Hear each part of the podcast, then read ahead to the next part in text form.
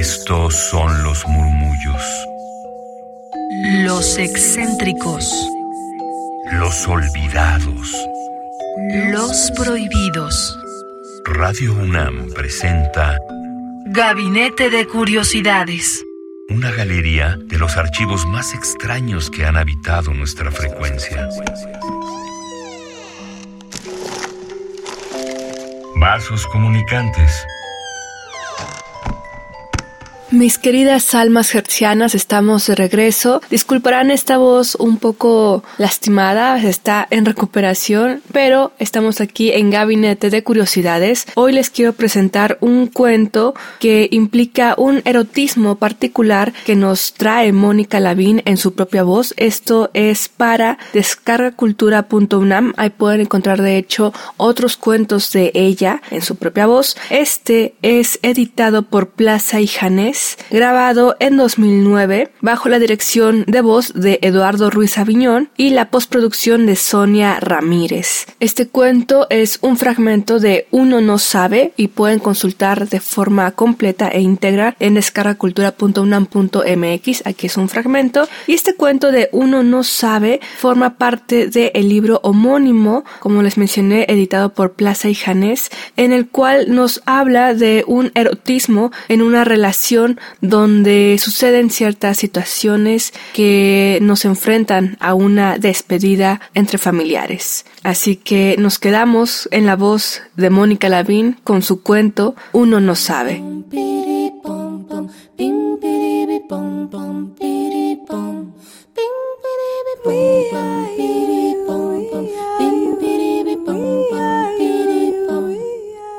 Uno no sabe, Mónica Lavín.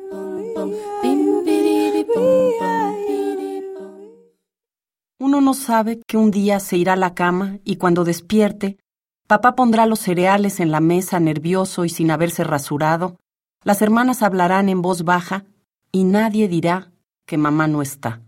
Uno se irá a la escuela pensando que la verá al volver, pero será Trini quien abra la puerta del departamento, sirva la sopa de fideo y rezongue, porque de ese día en adelante le toca disponer como si fuera la señora de la casa.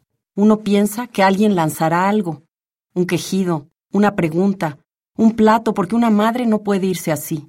En vez, las hermanas acarician la cabeza de uno, y papá llega por la noche a preguntar sobre la escuela y el fútbol con impostado interés.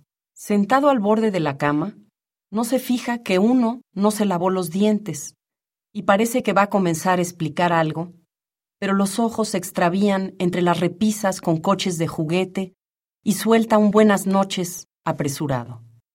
Uno no sabe que el silencio será la explicación, que todos andarán como si la voz de la madre ausente fuera humo, como si los domingos siempre hubieran sido cuatro a la mesa, como si vendieran los calcetines con hoyos y fuese normal que Trini lo llevara al doctor en un taxi. Y uno irá a la escuela con los ojos como plato, con el asombro pegando las pestañas a los párpados, porque nadie se ha atrevido a llorar, a patear las puertas, porque el único cambio visible son las fotos removidas. Solo en el buró del padre está una en blanco y negro, donde se miran los dos alegres, sentados en una banca, vestigios de su madre en el cuarto que poco frecuenta uno, porque más vale no naufragar en el tamaño de la cama, en la doble almohada, ni tras las puertas del closet.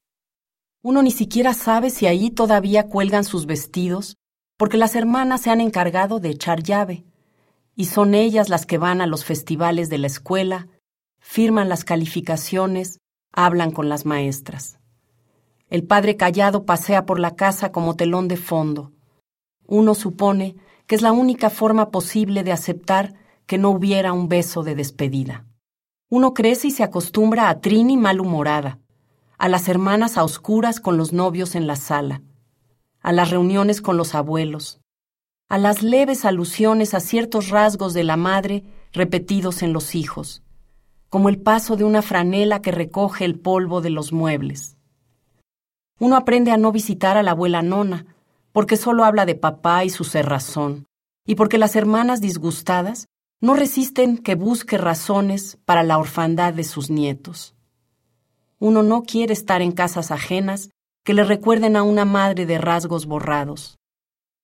Pasan los años y uno empieza a mirar las piernas de las mujeres, a imaginarse besándolas y acariciándolas. Y uno da todo por rodear una cintura apretada y aspirar un aliento dulce, y uno las besa y las abraza en la penumbra del cine y se masturba pensando en ellas, y cuando comienza a desear, más allá de su cuerpo, su presencia y su ternura, uno se va sin despedida. Por eso uno se puede ir un día sin dar explicaciones. Ha pescado una conversación furtiva entre el padre y la cuñada. Alguien la vio en Nueva York. Es mesera en una cafetería de la Segunda Avenida. Uno piensa que un destino así está lleno de grasa de frituras y el coraje se atiza. Uno tiene 21 años y trabaja en el despacho de un tío abogado mientras estudia. Ha juntado el dinero para pasar un mes en esa ciudad. Así que le dice a su padre que hará un viaje y no le indica cuándo ni a dónde. Un día toma el avión y se sube ligero. Cafeterías en esa avenida tan larga hay muchas. Descarta los restaurantes chinos, las pizzerías, los bares, pero aún queda un gran número de posibilidades. Alquila un cuarto de hotel de medio pelo en la 32 y la octava. Planea recorrer las dos aceras de la segunda, desde el Lower East Side hasta el Spanish Harlem. Está seguro de que acertará. Tiene el día entero para hacerlo, el dinero para consumir tés, refrescos y donas porque no basta mirar desde la calle. Hay que sentarse adentro. Debe reconocerla trece años después del recuerdo que tiene de su cara, que ya no será la de la foto del buró de su padre.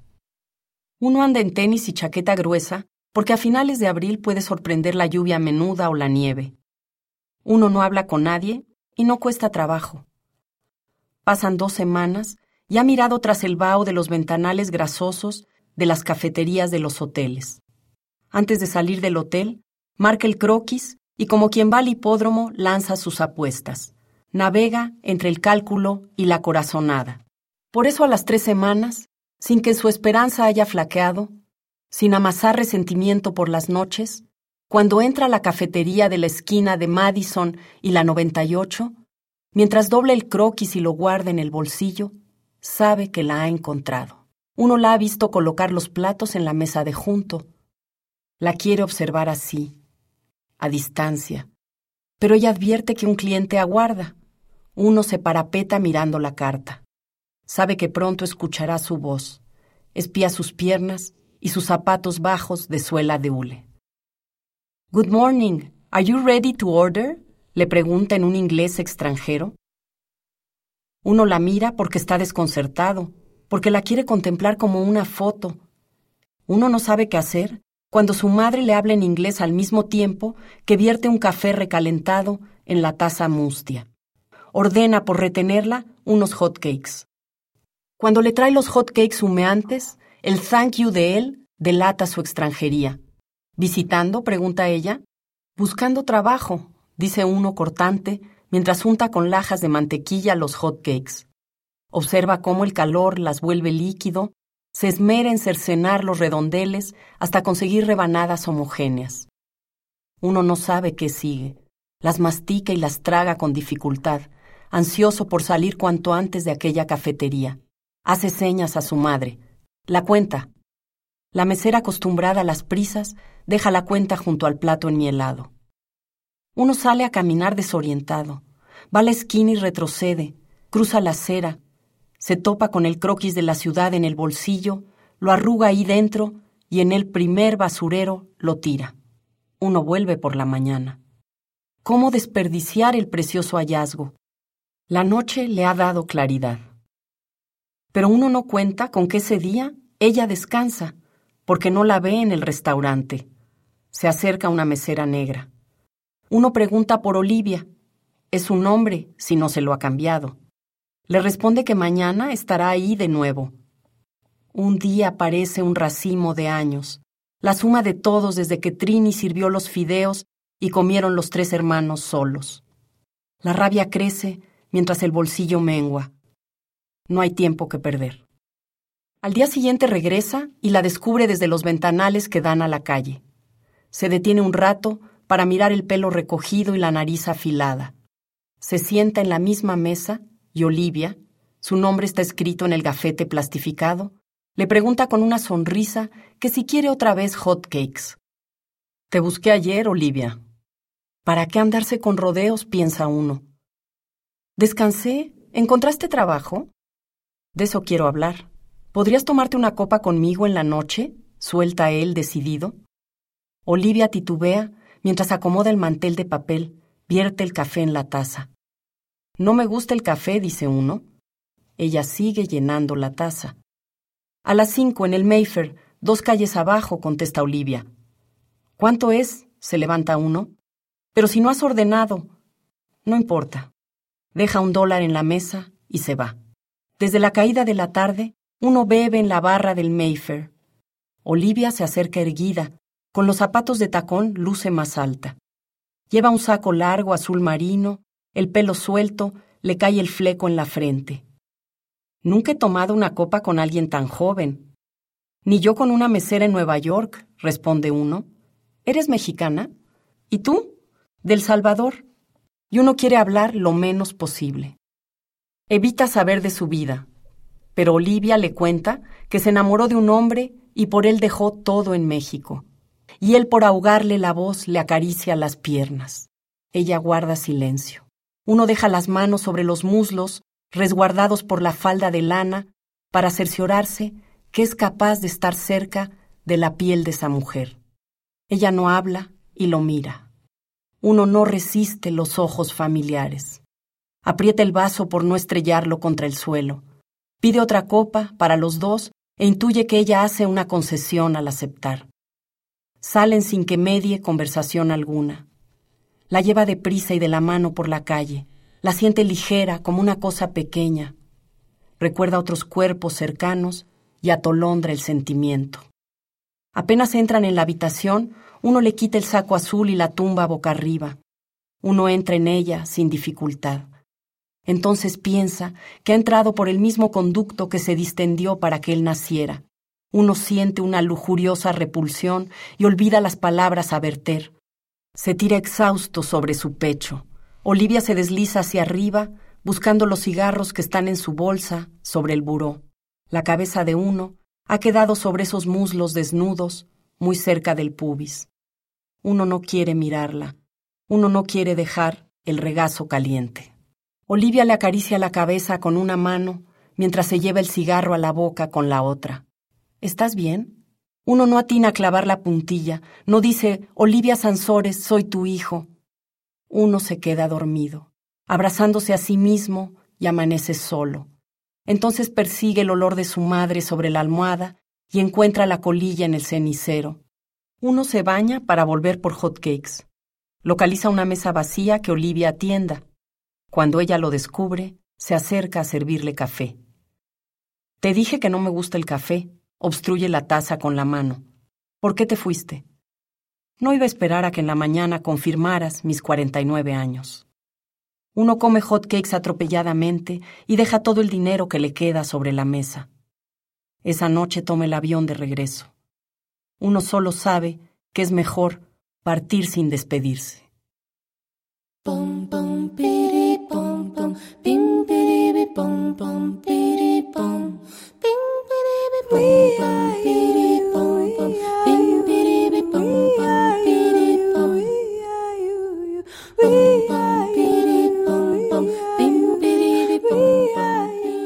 Gracias por sintonizarnos en Radio UNAM 96.1 de FM. Yo soy Frida Rebontulet y esto fue Gabinete de Curiosidades trayendo una curiosidad literaria del erotismo que nos presenta Mónica Lavín en torno a una situación particular de familia.